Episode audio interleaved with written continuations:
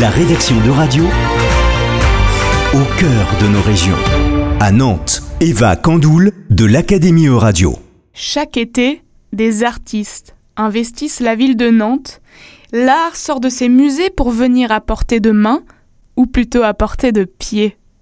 Et cette année ne fera pas exception. Alors, quelles seront les nouvelles œuvres du voyage à Nantes 2022 Pour le découvrir, nous sommes partis à la rencontre de Jean Blaise, directeur artistique du voyage à Nantes. Bonjour Jean Blaise. Avant de nous dévoiler le programme de cette année, on voulait connaître votre vision de l'art. Ma vision de l'art, elle est totale.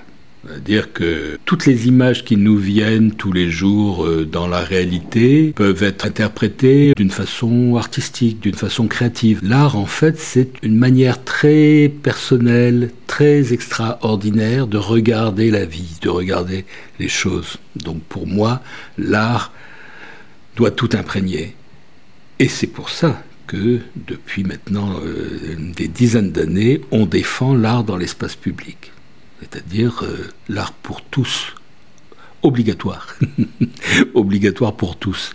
Je plaisante évidemment, mais en fait c'est ça. C'est-à-dire euh, dans l'espace public, quand un artiste crée une œuvre, eh bien elle est pour tout le monde. Elle est accessible à tout le monde. Alors parfois euh, les gens trouvent ça moche, trouvent ça dérangeant, trouvent ça provocateur, subversif, trouvent ça pas terrible, peu importe. Au contraire, l'art fait penser aussi.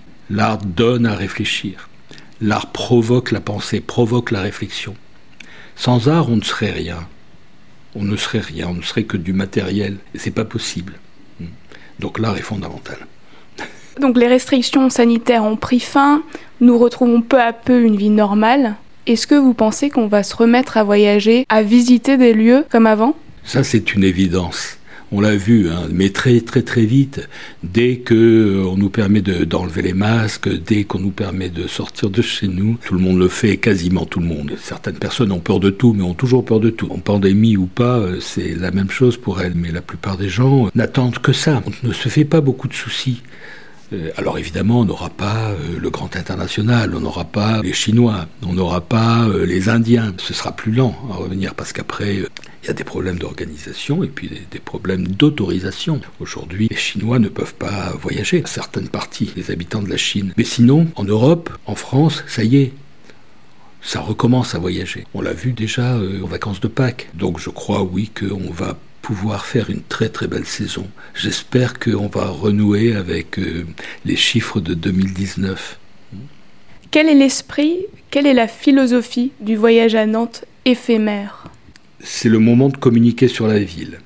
Quand on a créé le voyage à Nantes, la structure qui regroupait le château, les machines, le mémorial, la galerie, un centre d'art et également le tourisme, ben, notre souci c'était de faire venir euh, un nouveau tourisme à Nantes de, valoriser cette richesse, cette offre euh, artistique forte. Et on s'est rendu compte très vite que sans l'événement, on aurait du mal à communiquer. C'est l'événement qui communique toujours. Toujours. Et donc on a décidé de créer un événement en 2012, deux ans après la création de la structure, pendant les mois d'été, en créant dans l'espace public des œuvres éphémères, mais aussi des œuvres pérennes c'est-à-dire jouer sur les deux tableaux. L'événement d'été nous permet de communiquer au national, à l'international, à l'Europe, et petit à petit, le patrimoine qu'on est en train de réaliser, ce patrimoine artistique qui reste, crée un parcours dans la ville qui est un parcours permanent. Et petit à petit, progressivement, on est en train de passer vers un voyage permanent. Et peut-être qu'à terme, d'ici dix ans, l'événement s'effacera, s'éteindra petit à petit pour ne laisser qu'une proposition permanente toute l'année, hein, puisque les œuvres sont là.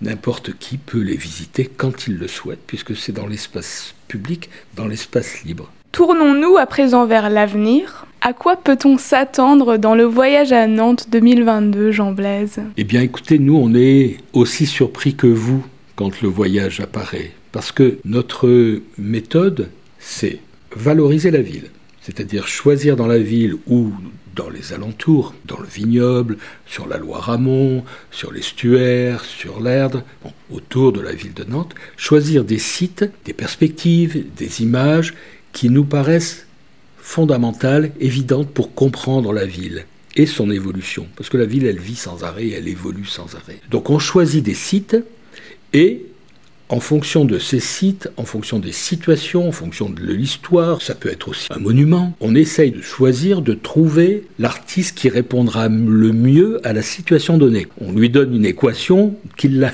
la résolve. C'est ça l'idée. Donc on a des discussions avec euh, mon équipe projet, puis à un moment donné, en fonction d'un lieu, par exemple, cet été, j'avais très envie d'aller au cimetière Miséricorde, depuis longtemps.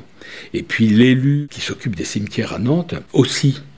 Il m'avait dit, mais si tu veux, quand tu veux, pas de problème, on peut y réfléchir. Et donc en fonction de ce site qui est quand même très particulier, un cimetière, un lieu de paix, un lieu de sérénité, un lieu où on imagine plein de choses, hein, parce qu'ils sont là, hein, qu'on croit ou qu'on ne croit pas. On les sent, les âmes, au-dessus du cimetière, bien évidemment. C'est très très particulier. Et là, on s'est demandé quel artiste correspondrait le mieux à cette ambiance. Et on a choisi Pascal Convert, que j'avais euh, découvert euh, à l'abbaye de Saint-Gildas-des-Bois, pas très loin d'ici. Je conseille à tout le monde d'aller faire un tour un samedi ou un dimanche, c'est absolument magnifique. Et cette abbaye, il avait refait tous les vitraux de l'abbaye.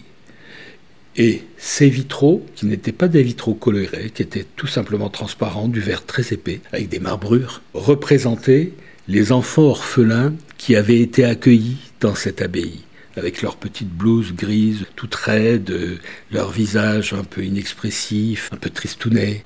Et il a créé, réalisé ces vitraux avec, en, verre bombé, comme des bas-reliefs, qui fait que, quand vous vous baladez et que vous regardez ces enfants, ils vous suivent des yeux. Il y a un effet très particulier, ces enfants vous regardent. C'était absolument magnifique. Donc j'ai appelé Pascal Converge.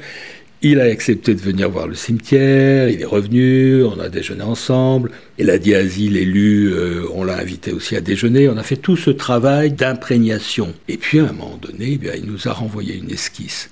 Et cette esquisse, c'est des animaux sauvages, une famille, un grand cerf, une biche, un chevreuil, deux petits fans, qui la nuit se sont introduits dans le cimetière quand les gardiens ont fermé les grilles, et ils sont là, au milieu des tombes, ils nous regardent. Et ce sera une œuvre pérenne. Donc quand on entrera dans le cimetière Miséricorde, on pourra se balader autour de ces animaux qui nous surveillent en quelque sorte et qui nous suivent aussi du regard, qui ne nous lâchent pas du regard. Y a-t-il d'autres lieux que vous allez investir cette année? Oui, on va investir Place du Commerce parce que la Place du Commerce, elle, est en train d'être transformée et c'est aussi une de nos pratiques, c'est-à-dire qu'on essaye de suivre l'avancée de la ville. La ville se transforme, s'aménage et nous, on suit pour introduire la créativité dans ces transformations, dans ces aménagements. Et là, sur la place du commerce, on voulait faire une intervention importante, forte, très très très visible, parce que cette place est grande et puis en plus elle est vide, elle n'est pas terrible, hein, on va dire. Et on a invité un artiste s'appelle Benjamin, Alexandre Benjamin Navet, qui a l'habitude de faire de grands décors dans l'espace public ou dans des lieux, ou dans des lieux fermés, ou dans des grands magasins. Et il a imaginé un décor sur cette place du commerce comme un décor de cinéma. Vous savez, ces décors où l'on voit une façade qui semble réaliste, mais on s'aperçoit en faisant le tour que derrière, il y a une béquille pour tenir le décor. Les décors de cinéma, de western, par exemple. Voilà. Donc il va y avoir ces décors sur la place du commerce, monumentaux, aussi grands que les bâtiments, aussi grands que la FNAC, aussi grands que le Gaumont, aussi grands que la porte d'entrée de la place. Ces décors sont très, très colorés, théâtraux. Euh, donc on va changer complètement l'ambiance de cette place. On va intervenir aussi sur le mobilier des cafés, et notamment tous les parasols, toutes les bâches, euh, avec euh, des propositions très très très colorées. Les commerçants sont ravis. Et peut-être même que ces interventions, ces décors, pas les grands panneaux, mais au moins les parasols, tout ce qui interviendra sur le mobilier des bars restera et donnera une identité un peu particulière à cette place qui en a bien besoin. Y aura-t-il des œuvres place Gralin, par exemple, une autre euh, place emblématique à Nantes? Alors il y aura une œuvre Place Gralin, mais qui sera un peu le pendant d'une œuvre plus importante encore, qui sera devant l'église Saint-Nicolas, sur la place Félix Fournier, où là, on avait envie de quitter un peu la place royale, puis aller sur cette place qui est en train de se transformer bien. L'architecture euh, est restaurée, et c'est l'église, bien évidemment, qui nous a attirés, et notamment ces gargouilles. Quand on va vers le dos de l'église, on voit de très belles gargouilles, très effrayantes. Bon, voilà, et on s'est dit que à partir de ces gargouilles, peut-être une histoire pouvait se passer.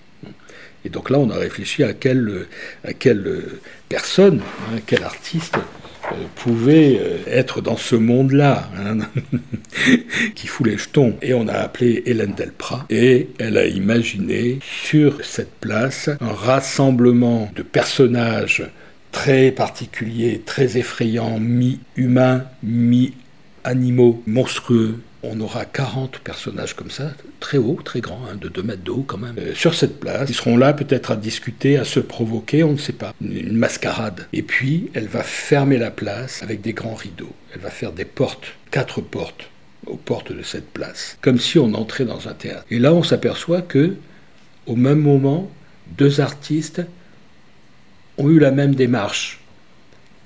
Ben, Alexandre Benjamin Navet sur commerce, Hélène Delprat Saint-Nicolas, eh bien, il transforme la ville en théâtre. Tout d'un coup, on va entrer dans des théâtres, aussi bien Place Gralin que Place du Commerce, que Place Saint-Nicolas, mais aussi du côté de la Rubias vers l'université.